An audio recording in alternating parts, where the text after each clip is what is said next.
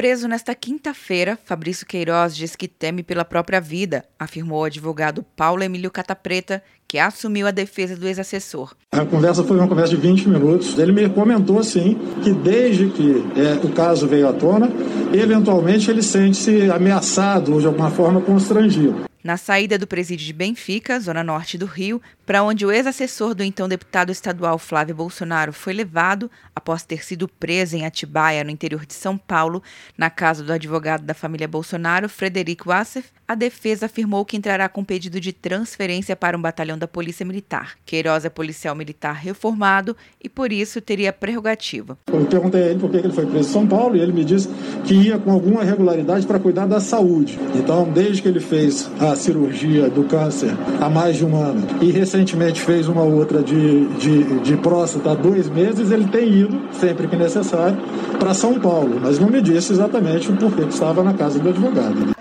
A operação batizada de Anjo cumpriu também mandados de busca e apreensão, além de outras medidas cautelares relacionadas ao inquérito que investiga suposta rachadinha no gabinete de Flávio Bolsonaro, quando ele exercia mandato na Assembleia Legislativa do Rio de Janeiro. No suposto esquema, funcionários devolveriam parte dos salários ao deputado, que tinha como braço direito Queiroz.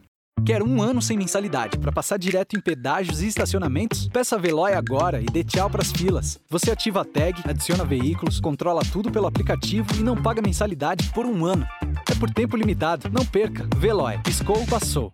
De Brasília, Luciana Castro.